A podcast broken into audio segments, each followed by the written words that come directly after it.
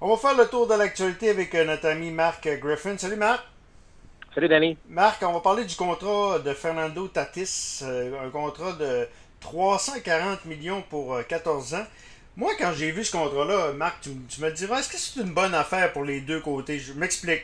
Pour l'équipe, risque de blessure, risque de démotivation du joueur aussi. Et pour, les, pour, pour le joueur, ben, on ne connaît pas le marché. C'est sûr que le marché est bon pour les prochaines années. C'est un bon contrat parce que je pense que le baseball, comme tous les autres sports, ça va être une baisse de salaire.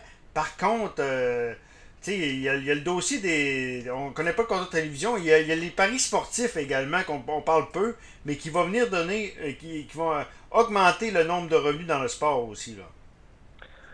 Ouais, écoute, c'est il y a beaucoup de choses dans ce contrat-là, c'est clair. Euh, si tu regardes strictement là, du côté, par exemple, euh, baseball, là, bon, on sait que c'est une future vedette, on sait que c'est un gars extrêmement spectaculaire, probablement le prochain visage, le prochain ou déjà le visage euh, du baseball. c'est un gars qui a vraiment ce qu'on appelle un charisme de, de, de, d'une étoile, d'une star. Là, euh, et évidemment, c'est un peu une tendance. Ce que je veux dire par là, c'est que tu regardes au fil des trois, quatre dernières années, hmm.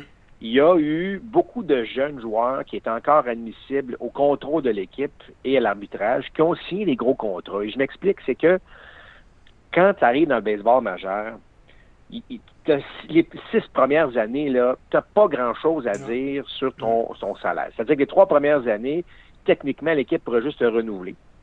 Puis les trois suivantes, là, au moins, tu es admissible à l'arbitrage. Puis là, ben, l'arbitre peut dire, écoute, il a connu une bonne saison, il va, augmenter son salaire et c'est ça. Mais depuis quelque temps, on réalise que là, les gars nous donnent leurs meilleures années de baseball. C'est durant ces six années-là. Alors là, c'est comme si on, dit aux, kids, par exemple, regarde, laisse faire le contrôle, laisse faire l'arbitrage, on te signe 4-5 ans. Et euh, lorsque ce sera le temps, évidemment, de devenir joueur autonome, mais ben, peut-être que là, il va avoir 29-30 ans, mais à 29-30 ans, aujourd'hui, dans le baseball d'aujourd'hui, on n'a plus le contrat de 14 ans à 30 ans. On l'a à 22 ans. Tu comprends ce que je veux dire? Alors, euh, alors là, bon, dans le cas de Fernando Tatis, c'est une exception. C'est pas tous les jeunes de 22 ans qui vont avoir des contrats de 14 millions, euh, de, de, de 14 ans à 340 millions, mais c'est sûr que les Padres, soudainement, après 30, euh, bon Dieu, pas, peu 30, mais bien, quoi, ils sont arrivés en même temps que les Expos en 68, en 68 donc première année en 69. Écoute, là, on a, deux, on a deux joueurs de 300 millions. On a une masse salariale très élevée, mais on se dit, on y va coûte que coûte. On sait que San Diego, c'est un marché qui a perdu son équipe de football. C'est un marché euh, qui soudainement se retrouve euh, un peu seul au monde, dans, dans, le sens que c'est la, la, la, grosse franchise à San Diego. Mm. Alors, on décide d'y aller, euh, d'y aller comme ça. Est-ce que c'est bon pour le baseball? Moi, je vais te dire, là, depuis qu'Alex Rodriguez a reçu 252 millions en 2001, ouais. en 2001, Danny, ça fait 20 ans, il y a un gars qui faisait 25 millions par année. Alors, faut pas non nécessairement s'étonner qu'aujourd'hui, on a de tels contrats qui, d'ailleurs, ne fait même pas 25 millions par année, malgré tout ce que... non, non, c'est spectaculaire. ça, ça exagéré. Parce que le, le 300, c'est le 14 ans là-dedans, que, qui, je trouve long, euh, que je trouve long. Mais, mais, ça peut pas être ben, écoute, le, Bonilla. Ben, le, ouais, ben, c'est parce que ça, c'est un autre, euh, ça, c'est un autre dossier. Ouais. Puis je comprends qu'il reçoit encore de l'argent à la part des Un million, je pense c'est un million, je pense qu'il reçoit par année. Hein? exactement.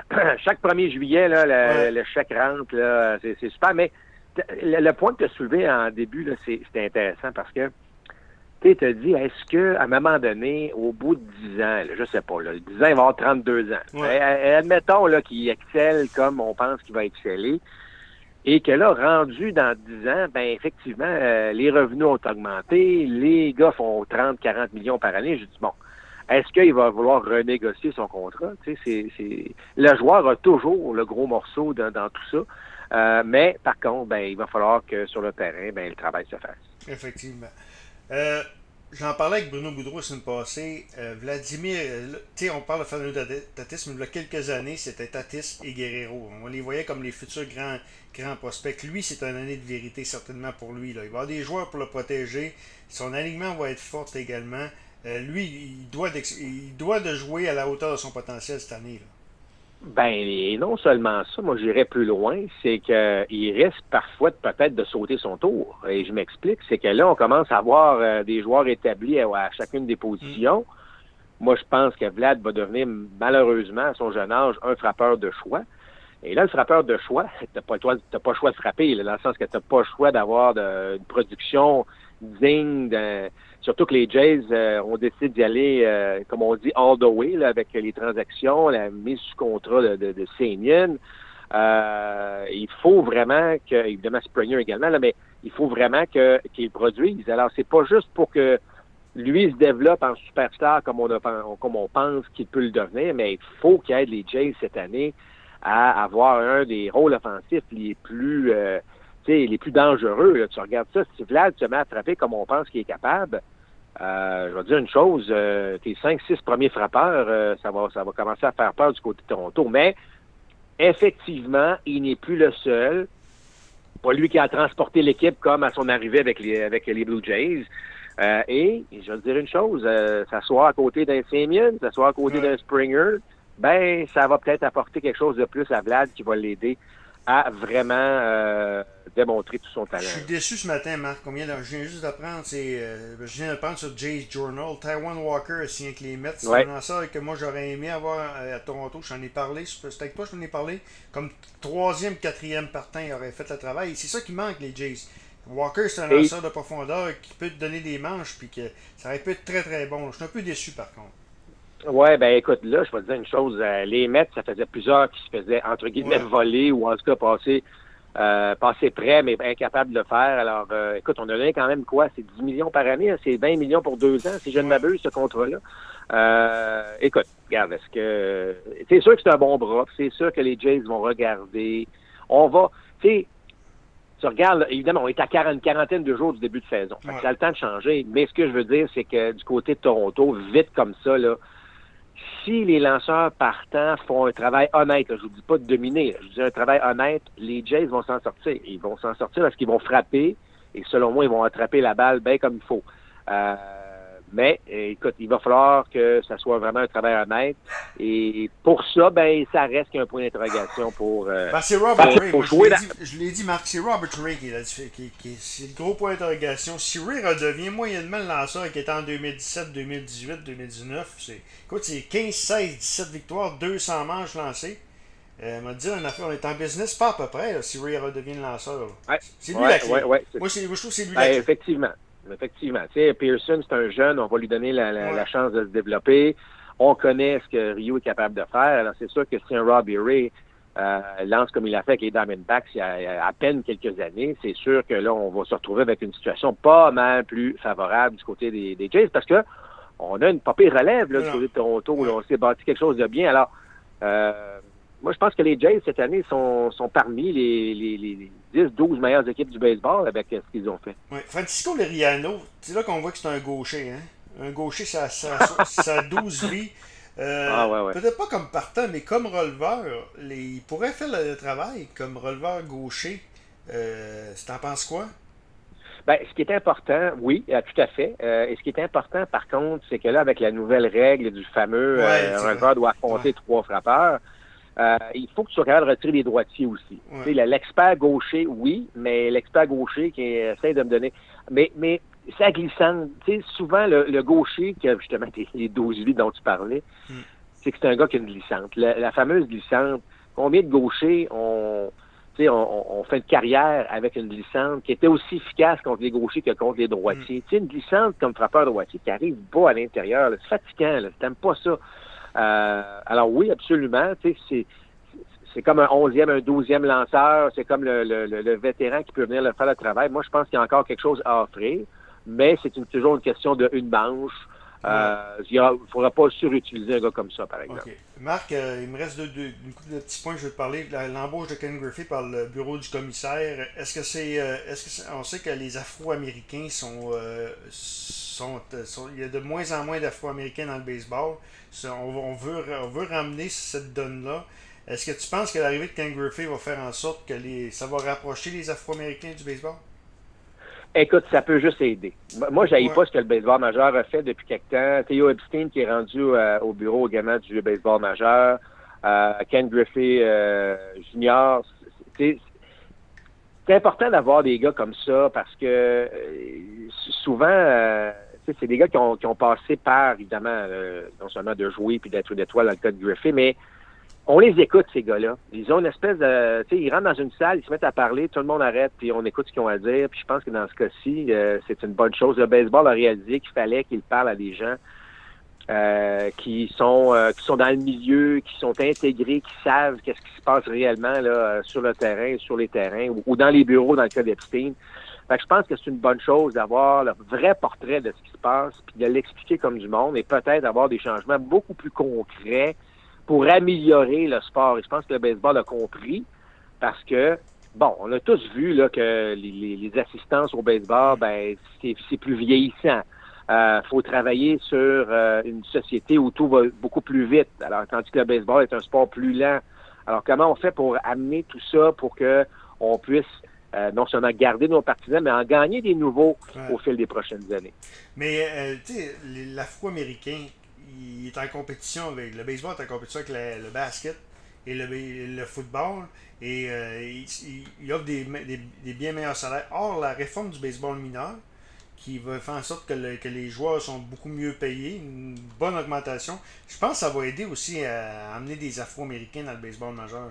Ben, ça et le fait que, tu sais, il y a, a 25-30 ans, là, puis pendant, puis après, avant ça, là, pendant peut-être 60-75 ans, là, c'était, écoute, tu, tu signes ton contrat, tu t'en vas passer un, minimum de trois ans dans les mineurs. Tu avais beau être le meilleur joueur mm. collégial au pays, tu t'en allais taper trois années de ligue mineure mm. minimum, ou, ou 1000 présences au bâton ou 1000 manches lancées. C'est un peu la règle.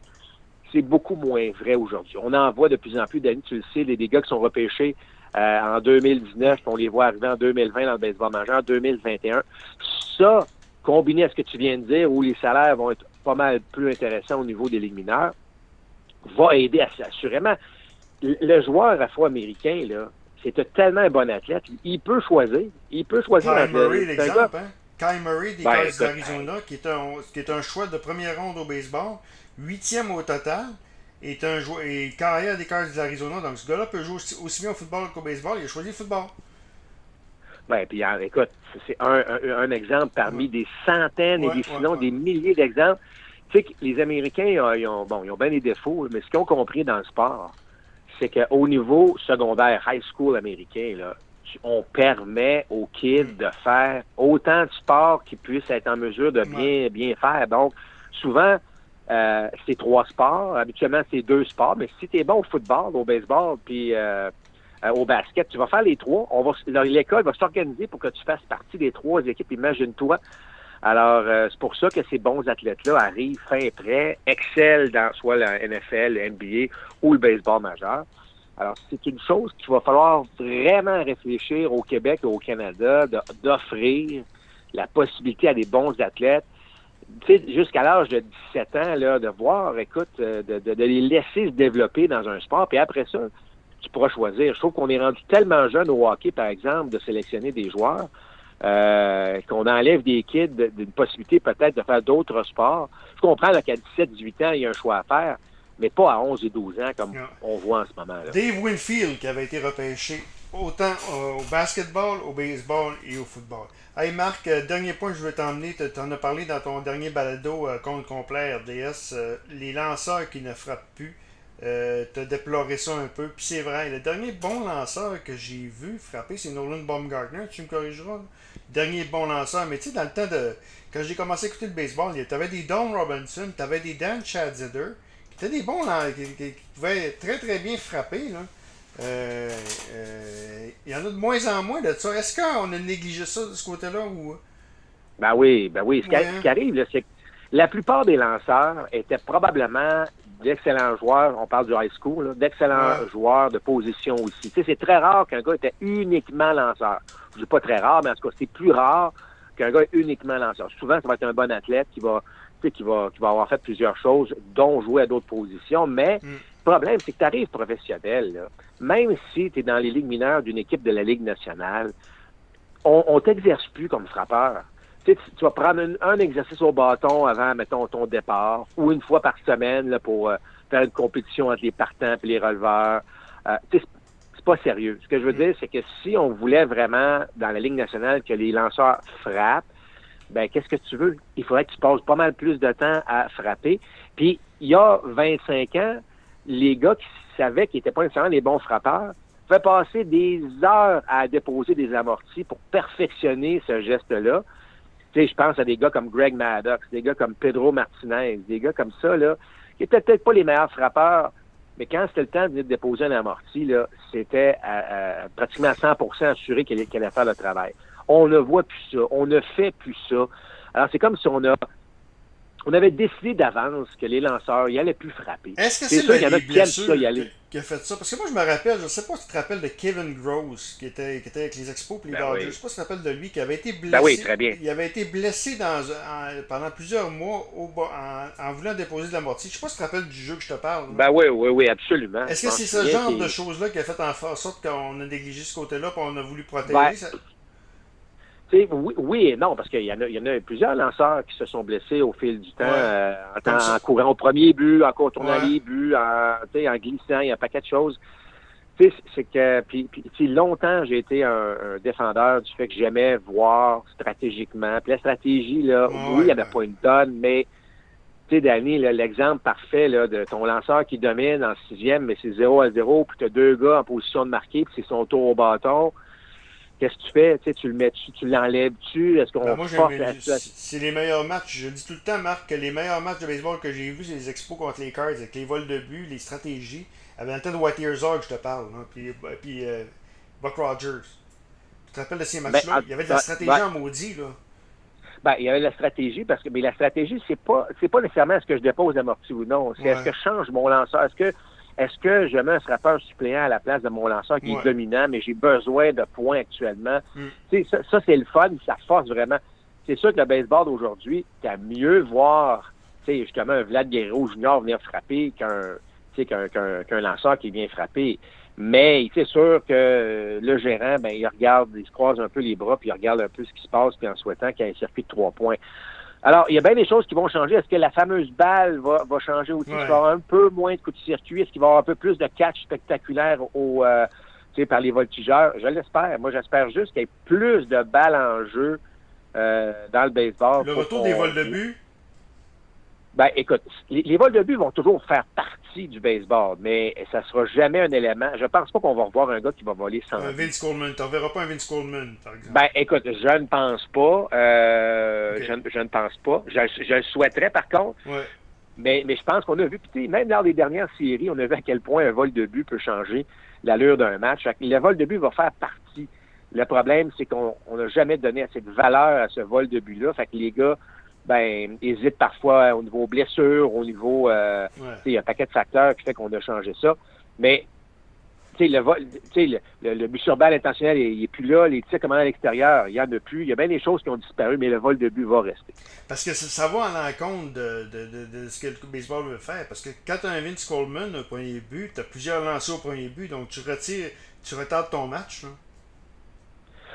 Oui, ben euh, oui, non, absolument. Mais ça, reste quand même que c'est l'élément, tu sais, c'est les gens, écoute, rappelle-toi d'aller voir euh, Tim Raines au stade olympique, là, je veux dire, il, arrivé au premier but, puis déjà tu sentais que tu avais juste le goût de le voir décoller du premier but. Alors, euh, oui, ben, tu sais, ça, reste, moi, moi, ça me dérangera jamais qu'un qu'un lanceur retarde un peu son geste en raison d'une grande possibilité de vol de but.